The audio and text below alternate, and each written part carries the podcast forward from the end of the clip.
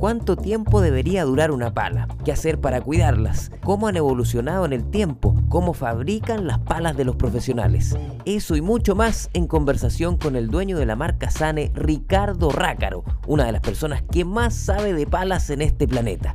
Este es el viaje al centro de la pala aquí en Rey Padel. Rey Padel. Ricardo Rácaro, bienvenido a Rey Padel, un gusto conversar contigo, ¿cómo estás? Eh, muy bien, mano, para mí lo mismo, un gusto estar contigo. Bueno, partamos por el inicio de, este juego, cómo se jugaba, por ejemplo, en el principio, con paletas muy distintas a, lo que hoy conocemos. ¿Cómo era eso, Ricardo? ¿Cómo nos podrían transmitir esa época del pádel?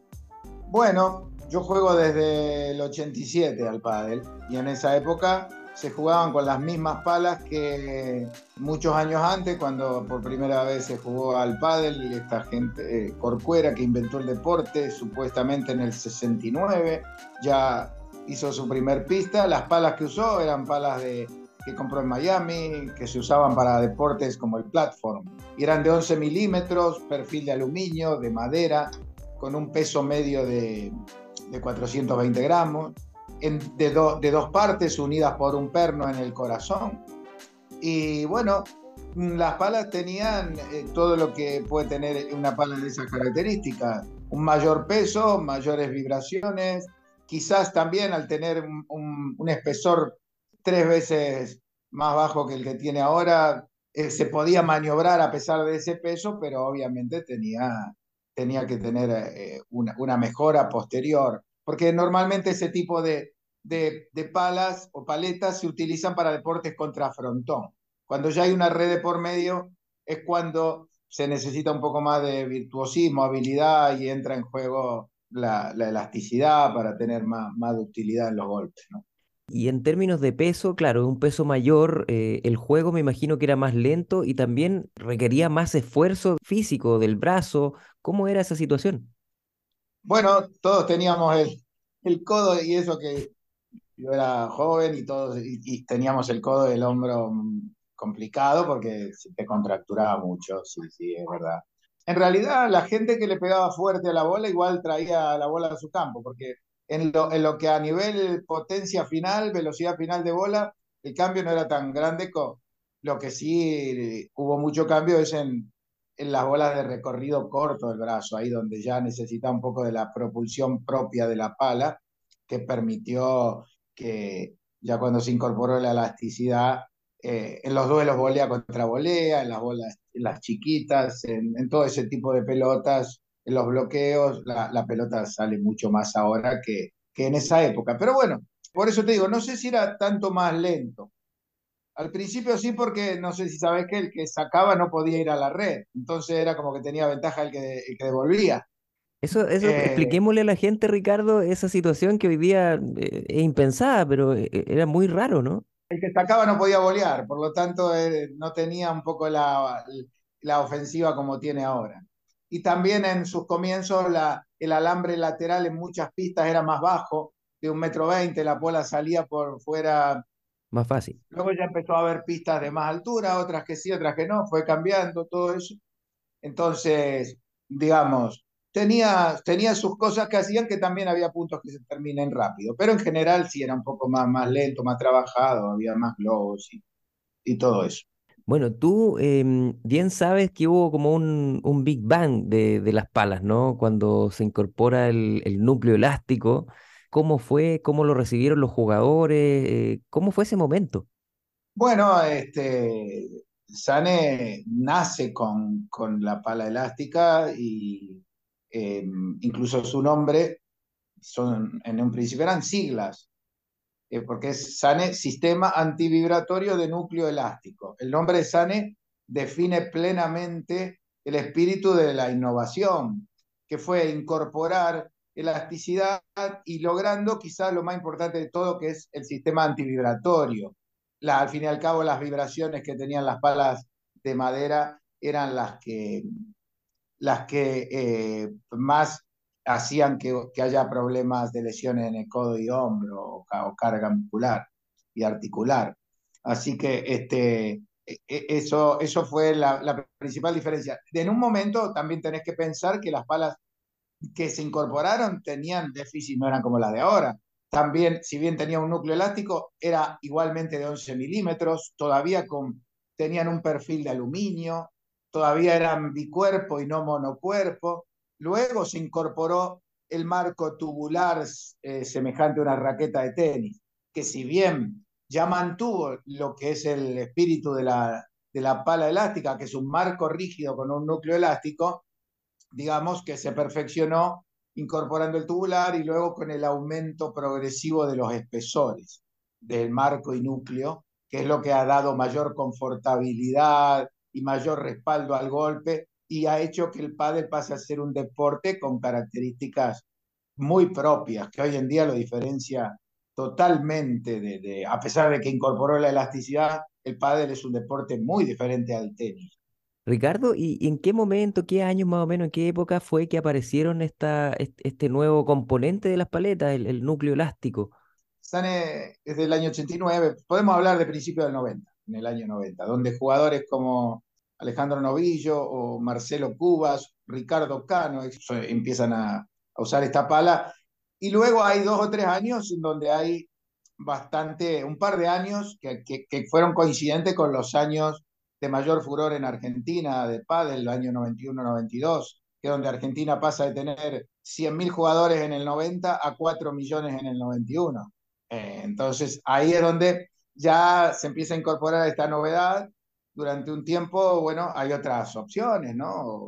Otras novedades, pero era lógico que tenía que terminar triunfando la, el tipo de pala que incorporara elasticidad a los golpes, ¿no? Y, la quita de vibración.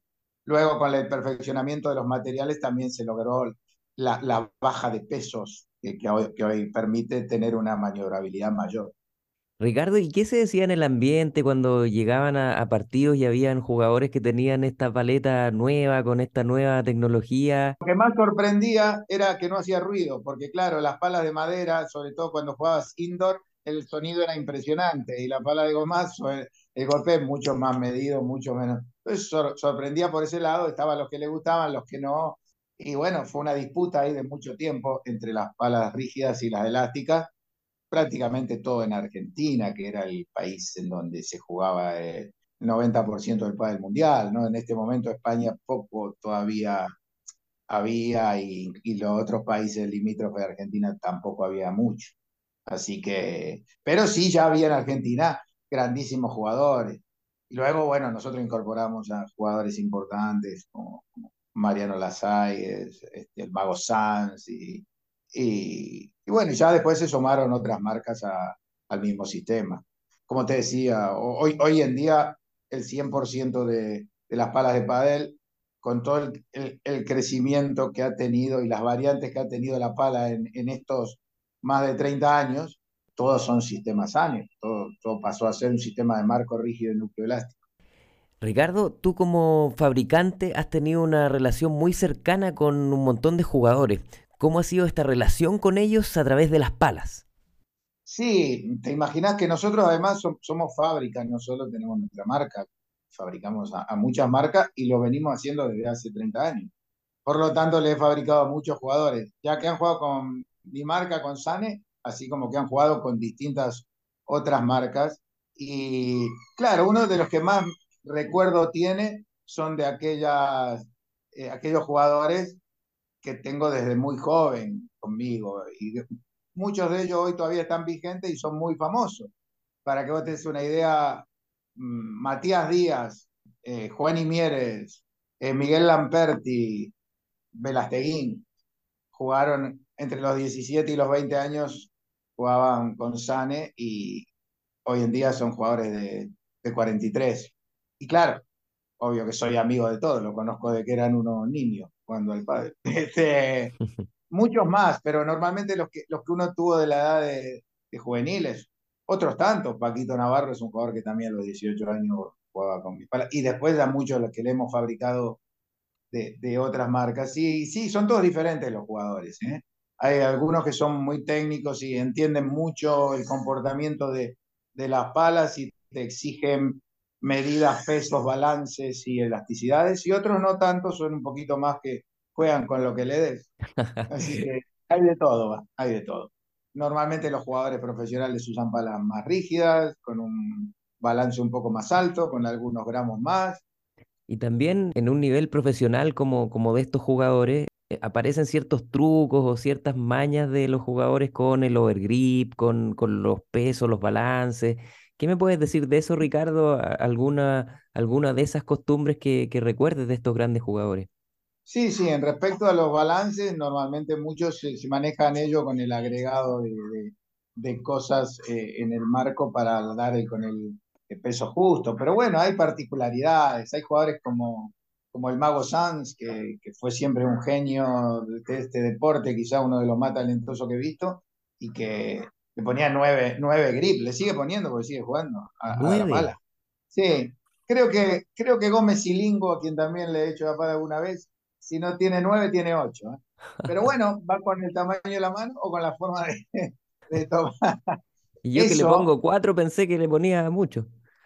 Sí, viste, y eso también genera un cambio de balance en la pala, porque cargas mucho la pala por detrás, entonces se, se, va mucho el balance hacia el puño, habrá que compensarlo por otro lado.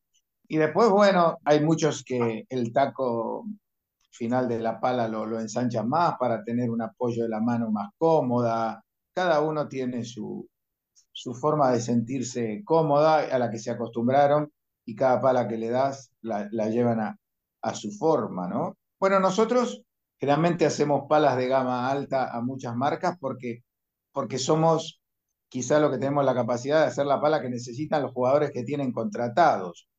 Por el simple hecho de que es muy difícil hacerle una pala a medida de un jugador, porque el jugador te dice las sensaciones que tiene y el problema es que hay que lograrlos en una fábrica.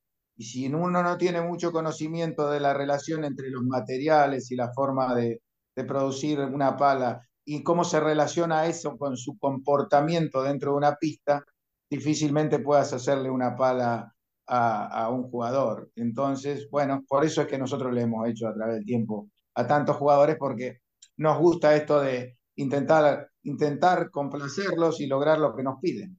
A veces lo logramos y a veces se complica. ¿eh? ¿Y cómo es el proceso, Ricardo, de hoy día los grandes jugadores tienen sus propias palas, como dices tú, sus propios modelos? Stupa tiene su pala, Sanjo, eh, Vela, Lamperti. ¿Cómo es el proceso donde ellos participan? ¿Cómo, cómo, cómo se involucran? ¿Van probando? ¿Van modificando la, en la fabricación?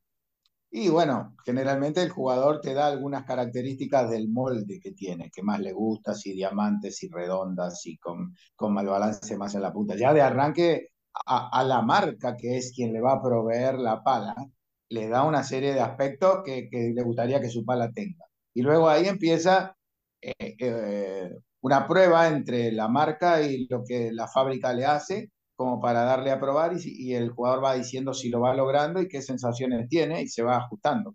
¿Cuántas paletas más o menos usa un jugador profesional en el año? Y la media que puede haber, dependiendo del jugador que sea, eh, si es un jugador que tenga, digamos, una competición tal como un jugador de primerísima línea, que juega todos los torneos, por ejemplo, en este año hay jugadores que, tienen una cantidad de torneos entre los Premier, los FIB, los World del Tour enorme, tranquilamente te pueden usar 10 palas en el año sin problema. Si la pala está, es buena y está muy bien construida, te puedo hablar como un número medio. Eh, a lo mejor un jugador de, menor ranking, menos, y si la pala tiene algún problema estructural, que tiene algún tipo de sensibilidad, bueno, estos jugadores no pueden estar cuidando su pala. Le puede durar muy poco. Una pala mal construida a un jugador profesional le puede durar un día. La misma pala que a un, a un amateur medio le dura un año, al profesional le va a durar un mes. Son muchas de las horas, el cuidado, la potencia, hay una diferencia total. Y sobre todo que no la compraron. El que la compra la cuida más. Ricardo, hay cosas que, que, a la gente que juega le, le, interesa saber. Por ejemplo, tú hoy día me mandaste una foto, estuviste en el entrenamiento, en un entrenamiento de Paquito Navarro. Eh, cuando un jugador va a entrenar con su bolso o va a competir a un torneo, ¿cuántas palas llevar en el bolso más o menos? Sí, quizás no llevan tanta como, la, como en tenis, porque en tenis con la rotura de encordado, por ahí hay jugadores que, pueden romper cinco cuerdas en un... Y no, y no, hay tiempo para que el encordador le ponga otra. En pádel eso no es tan probable, pero tres palas de media llevan y algunos pueden llevar más. A veces los ve entrar a la pista con dos palas, con tres, eh, para estar tranquilos de que no tienen un problema si se le rompe y le sucede algo. Y de hecho las cuidan mucho. Yo, yo recuerdo una anécdota de una, una jugadora profesional que un día se le acercó a, a Vela para pedirle tomar su pala y Vela iba a jugar en unos momentos y Vela le dijo, no, por favor, no, porque las palas no se tocan. Sí, sí, los jugadores con su pala es un medio de trabajo, no, no tienen que, no les gusta mucho que le pueden hacer cualquier cosa y sí, sí, no, no son todos iguales, pero al jugador normalmente su pala no le gusta que a nadie venga y le diga, la puedo probar, algo. Normalmente que la agarra no, no, no, tiene poca idea de esto, no la, no la sabe cuidar. Este, yo los entiendo, digamos. Ricardo, ¿y el clima también afecta eh, a, las sensaciones y al, al, juego mismo, a la salida de la pelota? ¿Cómo se adaptan las palas a eso? ¿Cómo, cómo cambia? ¿De acuerdo a un clima frío, por ejemplo, en comparación a, a cuando hace mucho calor? Bueno, este, la realidad es que influye mucho. Este, la humedad, el frío, la altura, pero no solo en la pala, sino también en la, bola, en la pelota. Este, no nos olvidemos que este deporte es resultado de un choque dinámico entre una bola que pesa unos pocos gramos y que viaja a gran velocidad y, eh, y, el choque con una pala que viaja a menor velocidad pero tiene cerca de 400 gramos y hay un impacto eh, eh, en, donde eh, las condiciones atmosféricas influyen muchísimo. Ya, ya se sabe que este, mm, cuando la, bola hay más humedad, la bola está pesada, no es lo mismo golpear una bola más pesada que, que no lo sea. cuando hay mayor altura, este, la bola viaja más porque hay diferencia de presión. Bueno, hay, hay un montón de aspectos. Y a la pala a la pala también, también le influye.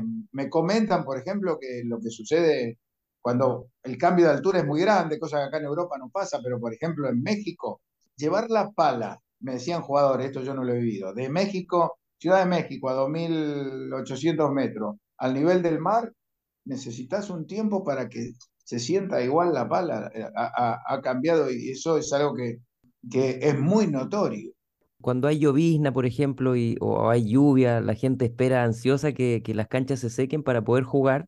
¿Qué le pasa a la pala cuando se, se moja con pelotas que están mojadas? ¿Es muy dañino, Ricardo? No, no. Mm, a la pala le puede hacer mal, por ejemplo, que la dejes en la luneta trasera del coche y le dé eh, mm, a través del vidrio el viento. Eso puede ser. El viento, perdón, el sol eh, le, le puede hacer muy mal.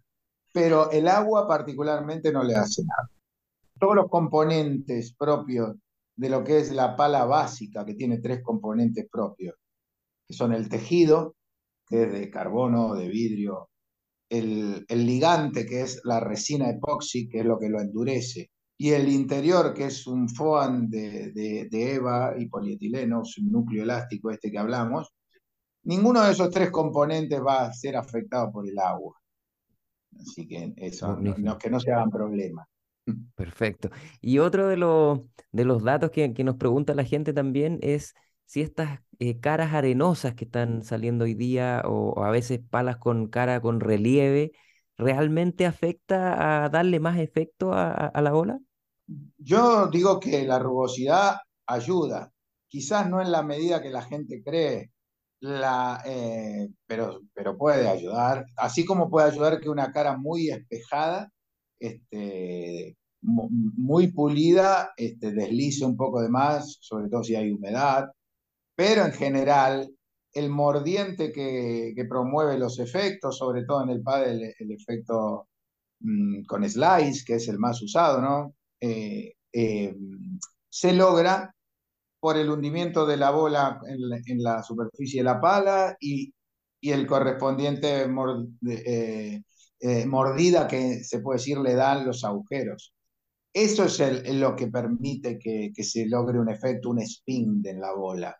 Luego, que la superficie sea rugosa, bueno, ah, puede ayudar. A veces hay rugosidades que son muy leves y poco colaboran, otras un poco más. Diría que no es el elemento más importante, pero puede ayudar un poco. Genial. Hemos hablado mucho acá en este espacio de, la explosión del pádel en el mundo y que se puede ver de distintas formas, de, los tantos clubes que se han abierto, de la cantidad de gente que, juega, pero desde tu óptica de la demanda de palas, ¿cómo, cómo te ha afectado este boom? ¿Cómo se ha traducido en, números, en capacidad de fabricación? ¿Cómo, cómo ha sido eso? Sí, eh, realmente todo esto ayudó mucho la pandemia, ya se veía venir por la fácil incorporación de pistas, la pista de cristal, por la ayuda del streaming y de toda la, globalización que da Internet, y esa combinación fue, permitió esto, y ya después hubo un contagio mundial que fue muy ayudado, creo yo, por todo el parate que produjo el COVID y que el pádel fue uno de los deportes que más prontamente se pudo volver a practicar y y ayudó muchísimo. Entonces, ya había un momento donde se perfilaba bueno y eso le terminó de dar un empujón terrible que hizo que desde hace más de dos años la demanda de productos, sobre todo las palas, porque mucha gente nueva, todos requieren palas de pádel. Entonces, eso pasó a haber una demanda que a todos los fabricantes nos tuvo durante un año y medio intentando cubrir esa demanda y, y costó hacerlo, porque las palas de pádel son un, producto complejo de realización. No es tan fácil acomodarse pronto si se triplicaron o se cuatruplicaron las cantidades a nivel mundial, que es más o menos lo que pasó desde, desde principios del 2020 hasta ahora. Este, tranquilamente el pádel a nivel mundial se triplicó, se cuatruplicó y la cantidad de países donde ya se puede decir que el pádel es, muy potente, son muchos más. Y la última, Ricardo, tú, bueno, sigues jugando, eh, vimos ahí que saliste campeón en un torneo senior en, en el Cairo. ¿Cómo haces tú para elegir tu paleta? Que sabes tanto, quizás tienes demasiada información para, para elegir tu paleta. ¿Y cómo es tu paleta hoy día? No, bueno, yo creo que la pala tiene que ver mucho con las características del jugador. Acá lo importante es conocer, eh, conocerse uno como jugador y que y entonces a partir de eso eh, eh, es fácil la elección de la pala que necesites. Por eso yo siempre digo que un buen monitor, un buen profesor, el servicio que le puede dar a sus jugadores, que es quien mejor lo conoce a la hora de recomendarle una pala acorde a su juego. Las palas no son buen animal, las palas son eh, que se adapten al tipo de juego que tú tienes. Y no es real esto que dicen, ¿cuál es una pala de control? ¿Cuál, ¿cuál pala tiene más control? Ahí te pregunta. Entonces, yo muchas veces le digo, ¿para quién? ¿Para ti o para Velastegui? Porque eso, no es lo mismo. Claro, se depende de tu nivel y de tu característica de juego, más de tu característica de, de tu nivel de juego. Las palas son diferentes, entonces nosotros intentamos tener palas variadas y, y, de esa manera siempre va a haber una que se adapte a tu juego. Después, si te conoces, yo ya soy grande, ya sé cómo juego, qué, qué es lo que más me puede servir, ¿no? Pero bueno, como consejo para la gente, es muy importante que, encuentren eh, eh, el peso y el balance que, les corresponde. El peso por sí solo no es nada la acompañado del balance correcto en función de tu juego. Si tienes una pala bien construida y que está en el peso y el balance de la pala acorde al tuyo, siempre vas a poder jugar con eso.